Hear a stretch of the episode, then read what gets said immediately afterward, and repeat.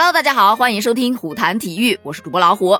最近世界杯真的看的人很过瘾啊，爆冷连连的同时，也出现了好几个话题，比方说世界杯小组出现情况乱成了一锅粥，特别是以往被当做菜鸡的亚洲球队，竟然来了个集体爆发，沙特干掉了阿根廷，日本掀翻了德国，韩国逼平了乌拉圭，伊朗还绝杀了威尔士，前两轮的比赛可以说是爆冷连连。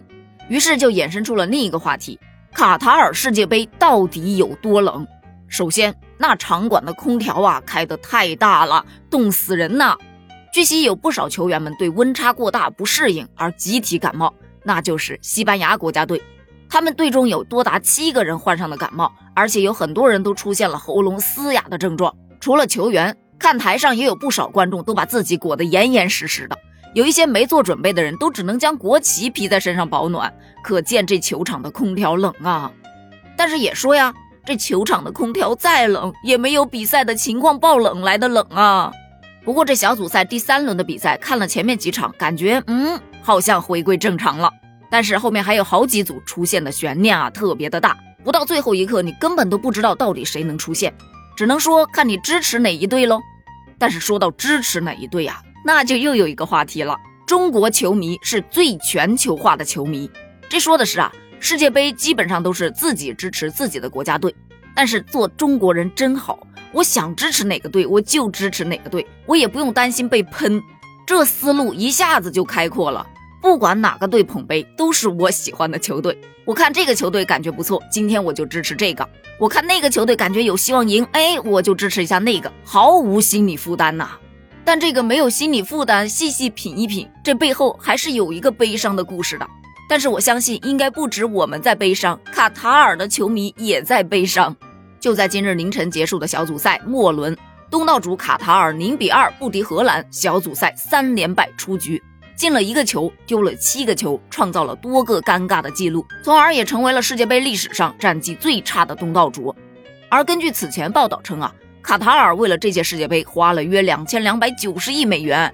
随后，这最惨东道主卡塔尔也登上了热搜，花了两千两百多亿，踢了三场比赛，只进了一个球，三场全败。看来真的是要开闭幕式了。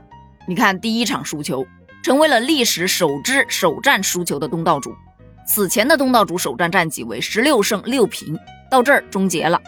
第二场输球，成为了历史首支打完两轮就提前出局的东道主；第三场输球，成为了历史首支小组赛三战全败的东道主。此外，三场比赛丢七个球，卡塔尔也成为了世界杯历史上首支小组赛丢七球的东道主。于是，很多网友感叹：“哎呀，果然这个事实告诉我们，钱并不是万能的，不是有钱就能达成自己的梦想的。”但是没钱的话，梦想都没有机会呀。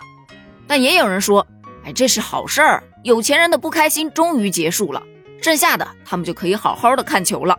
但这个也遭到了别人的质疑，就说怎么着，现在咱们都能嘲笑别人了吗？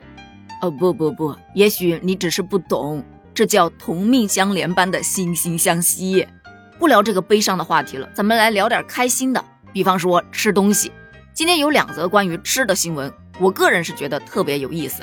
首先说的是梅西为了延长自己的运动寿命，从二零一四年起就严格控制饮食，远离了汽水和披萨。他的饮食基础主要就是水、橄榄油、全麦、新鲜水果和新鲜蔬菜。此外，他早餐只吃粗粮和新鲜水果蔬菜，晚餐也只吃糙米和金枪鱼。但是这个新闻曝光出来之后，我是纳闷的。前段时间是谁说？阿根廷队带了一千八百斤烤肉入住大学宿舍，宁愿睡床板也不去睡五星级酒店，就是为了要吃烤肉。结果又说梅西这么控制饮食，也就是说他的队友搁那咔吱咔吱的烤着肉，他就只能在旁边吞口水。那这多少有点残忍了吧？另外，他们是吃得下的，还有吃不下的。